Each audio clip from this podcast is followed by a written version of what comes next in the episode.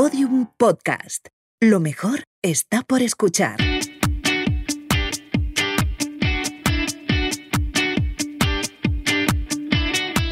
Porque la vida no viene con instrucciones. Presentado por Toñi Moreno, un podcast producido por Quidkers y Podium Podcast.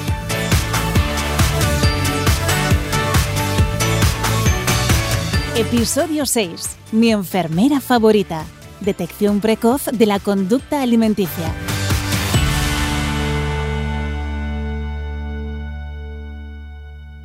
Bueno, porque la vida ya sabéis que no viene con un libro de instrucciones. ¿Qué más quisiéramos nosotros? Es necesario encontrarnos aquí en este podcast eh, de Quidkers. Somos todos esa comunidad de gente que gestiona eh, una familia o que gestiona la vida, que no es fácil. ¿no? Hoy vamos a mm, proponeros un tema que yo creo que nos preocupa a todos como sociedad, a mí especialmente como madre y a mucha gente joven. ¿no? Cada vez más las redes sociales están em, influyendo en el desarrollo de nuestros jóvenes y en el desarrollo de los trastornos alimenticios. ¿no? Hay 400.000 jóvenes con problemas y con trastornos alimenticios. Nosotros hemos querido llamar a una experta en este tema, que es Esther Gómez. Ella es enfermera, es profesora de universidad eh, y nos puede ayudar muchísimo eh, con, esta, con esta historia. Tenemos que estar preocupados por, por el elevado número de jóvenes con este tipo de problemas. Pues sí, bueno, hola Toñi. Eh, te quiero dar las gracias por estar hoy aquí porque creo que es súper importante y es una responsabilidad de personas como tú que deis visibilidad a, esta, a estas cosas y también a Quidkers de que se haya querido involucrar en algo tan importante porque como tú dices, la vida no viene con instrucciones. Eh, has dicho cosas súper eh, importantes porque sí que sabemos, yo hay una cosa que siempre digo, digo, madre mía, doy gracias de que cuando yo iba al colegio no había redes sociales. Sí. Porque esto tiene que ser, eh, y lo he visto como enfermera escolar, algo tormentoso. O sea, imagínate esa comparación, siempre decíamos, esos, mm, pues el bullying que siempre lo ha habido, pero había un horario. Ahora lo que hemos visto con las redes sociales es que estas comparaciones, estas eh, exposiciones no acaban, no tienen horario, de lunes a domingo, todos los días por las redes sociales. ¿Es algo que nos tiene que preocupar? Sí, eh, ha habido siempre eh, estos, estos problemas, pero lo que hemos visto son, primero, que con las redes sociales, por supuesto que han aumentado, también la pandemia ha supuesto un aumento. ¿Por qué? Porque los peques y no tan peques han estado en casa, han visto alterados sus horarios, sus rutinas, sus actividades extraescolares y algo muy, muy, muy complicado es que han estado también mirándose continuamente a las pantallas, ellos mismos y sus rostros, que esto también hablamos de la dismorfia corporal que se ve por los filtros de Instagram. Hombre, no le vamos a echar toda la culpa a las redes sociales, pero eh, claro, cuando una niña de 13, 12, 13 años, el referente que tienes es una influencer que no pesan más de, de 40 kilos, eh, al final mm, eso mm, les influye, ¿no? De alguna manera. Esto también es que es una línea, Toñi, muy fina, ¿no? Porque realmente eh, a mí cuando me preguntan, yo uso un canal de Instagram no para hacer divulgación sanitaria y me preguntan, ¿te consideras influencer? Y digo, oye, no me gusta esa palabra, pero sí, porque intento influir en la salud de las personas y que se empoderen en, poder eh, trabajar mejor en sus hábitos saludables. Esther, la realidad de las redes sociales no la podemos cambiar desde casa. Tú puedes decirle a tu hija todavía no te abras una cuenta. Bueno, tenemos, pero el mundo nos come. Exacto. Eh, ¿Cómo podemos detectar que nuestra hija empieza a tener problemas eh, y empieza a entrar en esa espiral? Pues quería empezarte solo con un dato que sí que se ha visto que la OMS ha dicho que entre un 10 y un 15% de las muertes que se producen entre jóvenes de 10 y 19 años están eh, relacionadas con un problema de salud, eh, eh, trastornos de la conducta alimenticia. O sea que este dato hay que tenerlo en cuenta. Una cosa muy importante, Toñi, son los papás. yo les he hecho un capote, pero hay veces que no quieren ver el problema o no lo saben ver. Entonces, ¿cuáles son esas, esas alarmas? Hay muchas, sobre todo cuando veas una alteración en el comportamiento de tu hijo que no era lo que estabas habituado a ver. ¿Qué hemos visto? Por ejemplo, con la alimentación. De repente están obsesionados con hablar de las kilocalorías, cuando es algo que aparentemente pues, un adolescente a lo mejor no tiene por qué eh, hablarlo habitualmente. Cuando tienen vómitos que no sabemos exactamente por qué son, no están malitos, no tienen nada que se asocie a ellos. Cuando cambian sus rutinas, por ejemplo, eh, te dicen que no quieren comer, evitan algún tipo de alimento, a lo mejor esconden comida y tú te encuentras en la habitación en un cajón una comida que, que habías puesto hacia unos días también suele cambiar su rendimiento escolar, pero ojo, para arriba y para abajo, porque suelen ser perfiles muy exigentes son exigentes consigo mismos. Entonces pueden de repente aumentar su rendimiento escolar, empiezan a sacar muy buenas notas porque también se refugian en el estudio o por el contrario pueden bajar el rendimiento. Y Esther, hay una cosa, fíjate, eh, has dicho una cosa que quiero pararme ahí. Los padres muchas veces no queremos ver las cosas. No sé si a ti, como profesional, te ha pasado alguna vez que tú tenías un caso muy grave delante y el padre o la madre mm, negaban la mayor, ¿no? Sí, he tenido un caso cuando estaba enfermera escolar en un centro en el que la niña tenía 11 años y pesaba 27 kilos. Eh, lógicamente era un caso importante. Eh, yo como enfermera escolar puedo activar los mecanismos. Eh, obviamente el último recurso ya es avisar a servicios sociales cuando ves que, esto no es, pero es, es, muy duro cuando los papás no quieren verlo o a lo mejor no pueden verlo. Que luego también, Toñi, esto está muy asociado a problemáticas que tienen en casa. Que ¿Y te decían? ¿Que es que era delgada? Sí, que es que era delgada, no, es que está haciendo ahora mucho deporte, no, es que, bueno, no quiere comer. Y tú, aunque sea un poco por esto de la abuela, ¿no? De, no, pero los niños están creciendo, que esto es otro signo de alarma, cuando de repente les acaba de venir la regla, pero tienen amenorrea, es decir, les desaparece la regla, cambia la calidad del pelo, de las uñas, lo vemos más frágil. Hay cosas que son innegables, pero esto es como, bueno, yo creo que no, me quiero ver en la situación, que por suerte no, no, lo he visto, pero yo no, ni mucho menos lo juzgo, porque creo que es complejísimo. Pero ahí, Toñi, cuando yo he visto que no me, han, eh, no me han escuchado o no he podido abordarlo a través de ellos, pues tienes que eh, dar aviso a, servicios sociales, viene el orientador del colegio, avisar al equipo directivo, que puedes tener suerte. Hay veces que el equipo directivo te echa una mano, hay veces que el equipo directivo dice, esto no es mío y, que vaya al centro de salud. Esther, yo eh, conozco gente con esa problemática en una casa que no, solamente afecta a la niña o al niño, cada vez hay más trastornos alimenticios entre los chicos también. ¿eh? Absolutamente. Eh, sino que afecta a toda la familia, ¿no?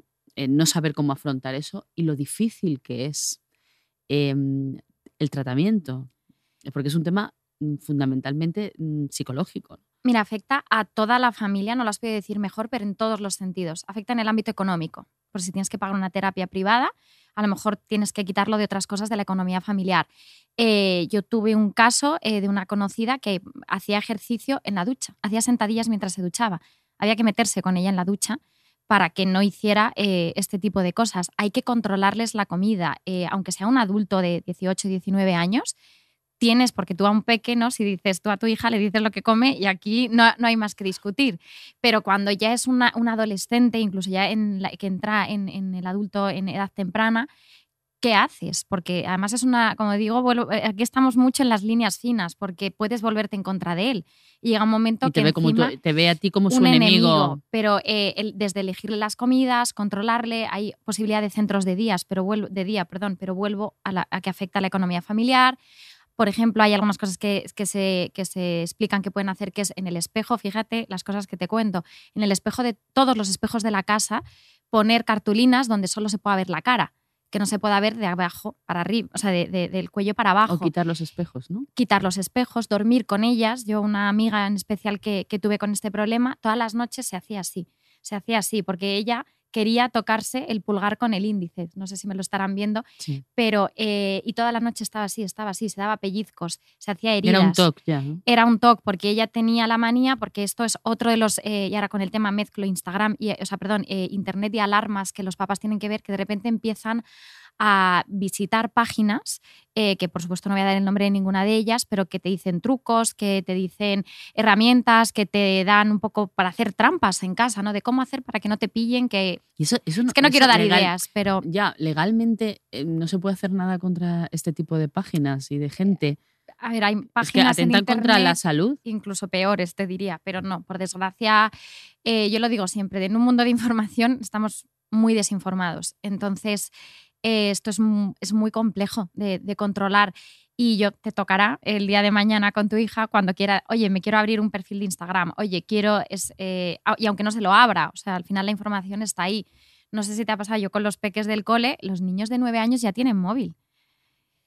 Y claro, eh, por mucho que tú como padre quieras poner a lo mejor pues, límites, ponerles seguridad, es, imposible. Y además es que esto, luego, si el niño no tiene móvil, le hacen bullying en clase. Porque ah, no tienes móvil. Porque eres el raro que no tiene móvil. Eres el raro, entonces es que es complejo. O sea, esto para, yo creo, por eso daba las gracias empezando eh, por este podcast de Quitkers, porque digo, mm, es, es, interesantísimo que deis voz a esto porque es, yo como enfermera escolar, eh, digo, el día que sea madre, mm, no sé por dónde voy a empezar.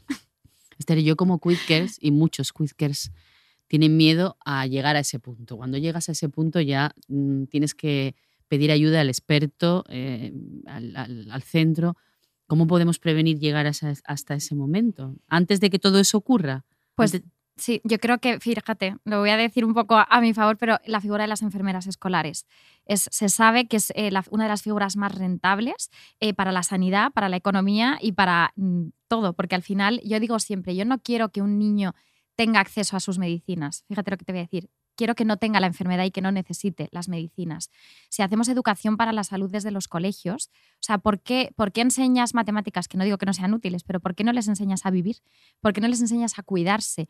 Es lo más valioso y además es que son esponjas. Y a mí me encanta, Toñi, porque eh, pongo este, parezco la abuela cebolleta, pero es que este ejemplo me encanta. Di una charla de, de deshabitación eh, tabáquica a niños de nueve años. Esa ni, una de las niñas pidió a su papá por su cumpleaños que dejara de fumar. Dijo, no, no quiero nada, no quiero ningún regalo. Y digo, dime si esto no es rentable, que una educación sanitaria que tú das en el centro sea además extensible a las familias.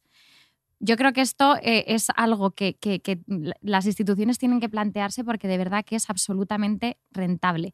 Y luego, por otro lado, Toñi, eh, por supuesto, los papás, sí, pero siempre decimos, los papás pueden hacer cosas, sí, pero, pero no pueden hacerlo todo. Y, y, yo creo que la administración también tiene que ponerse las pilas eh, en estos temas de inversión y de que se cubran las terapias que se necesitan, porque qué bien, ¿no? El papá hace su trabajo y la mamá detectan el problema, piden ayuda, pero no pueden pagarla. ¿Qué, qué hemos Yo, avanzado? Fíjate, eh, tengo un miedo o sea, a todo, ¿no? A todo lo que. Porque tengo una niña de dos años y medio y, y digo, a ver, ¿en qué sociedad, a qué sociedad he traído yo ¿no? a, a, a mi hija a vivir, ¿no?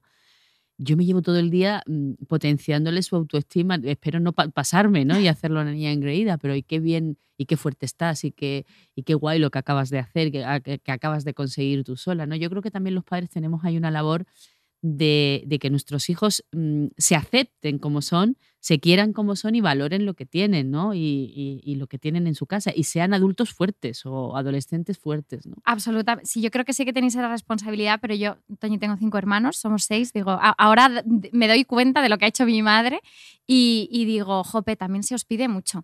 Y aparte es que no, no sois expertos. Y mi madre siempre me dice, es que lo que ha funcionado con tu hermana, contigo no ha funcionado. Entonces también... Yo no tengo con qué comparar, solo tengo una. Pero, pero no, es, es, es muy difícil. Yo trabajando con, eh, con menores en, en, estos centros escolares he dicho, ostras, o sea, ¿cuánto hacéis? Además, ese trabajo que no está pagado, eh, que no tenéis vacaciones, que no descansáis mm, nunca y desde que, de, desde que nace vuestro hijo o vuestra hija, eh, ya yo creo que, que, que las preocupaciones eh, no, no, van a parar, pero bueno, por suerte las alegrías son, son las que compensan. Esther, ¿cuál es el caso eh, que más te ha marcado como enfermera?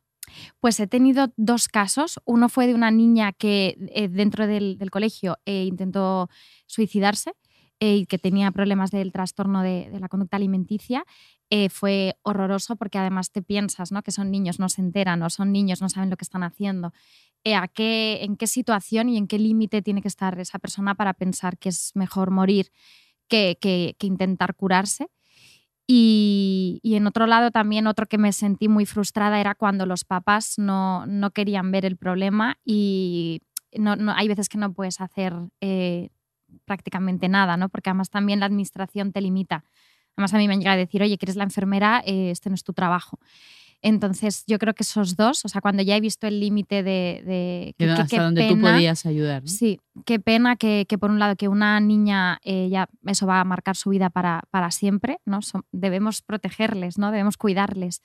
Y qué pena no haber podido estar ahí y para evitar que eso llegara. Y por otro lado, ese, ¿no? Cuando tú pones todo de tu mano, pero no, no, no puedes, porque en este caso, pues los papás, de hecho, por eso, ¿no? Que, que escuchen este podcast y que estén a, atentos a estas alarmas que hemos dicho para, para saber cuándo tienen que, que estar ¿A atentos. eh, tenemos que estar con el 100% de nuestros sentidos. Es que fíjate, si es que para, con respecto a estos problemas, es que la OMS ya detecta que hay eh, niños de 10 años que ya empiezan a tener estos problemas. Así que, por darte algunos datos, es verdad que la anorexia nerviosa se empieza a detectar entre los 13 y los 18, la bulimia entre los 18 y 25 años, pero debido a la pandemia y a las redes sociales se ha visto que eso ha aumentado, tanto que ha disminuido la edad de, detección. Entonces, realmente yo creo que, desde, desde, que desde antes, desde que podamos. Les, eh, a las chicas eh, jóvenes, chicos jóvenes que tienen este problema, ¿Les viene bien hablar con otros que lo han superado? Sí, mira. Pues esto, estamos en el sitio correcto. En Quidcare eso, eso, eso se da y va a pasar. Mire, yo no sé si lo tenéis en, el programa, pero invitar a un paciente también sería interesante para que diera su, perspectiva, pero eh, al final de lo que no se habla parece que no existe. Y ahora de lo que no se publica parece que no lo has hecho. Entonces también esa importancia de las redes sociales y de, hablar de, ello.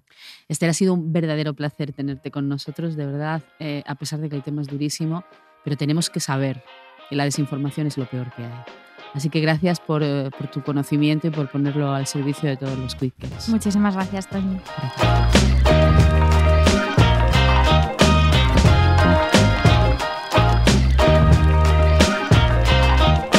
Porque la vida no viene con instrucciones es una producción de Quickers y Podium Podcast, con Toñi Moreno como presentadora, Jesús Blanquiño, jefe del proyecto, diseño sonoro Elizabeth Búa. Bea Polo en la edición de vídeo. En la producción, Gemma Siberoni, Alejandro Fernández Durán y Paula García Viana. Lourdes Moreno Cazalla en la producción ejecutiva.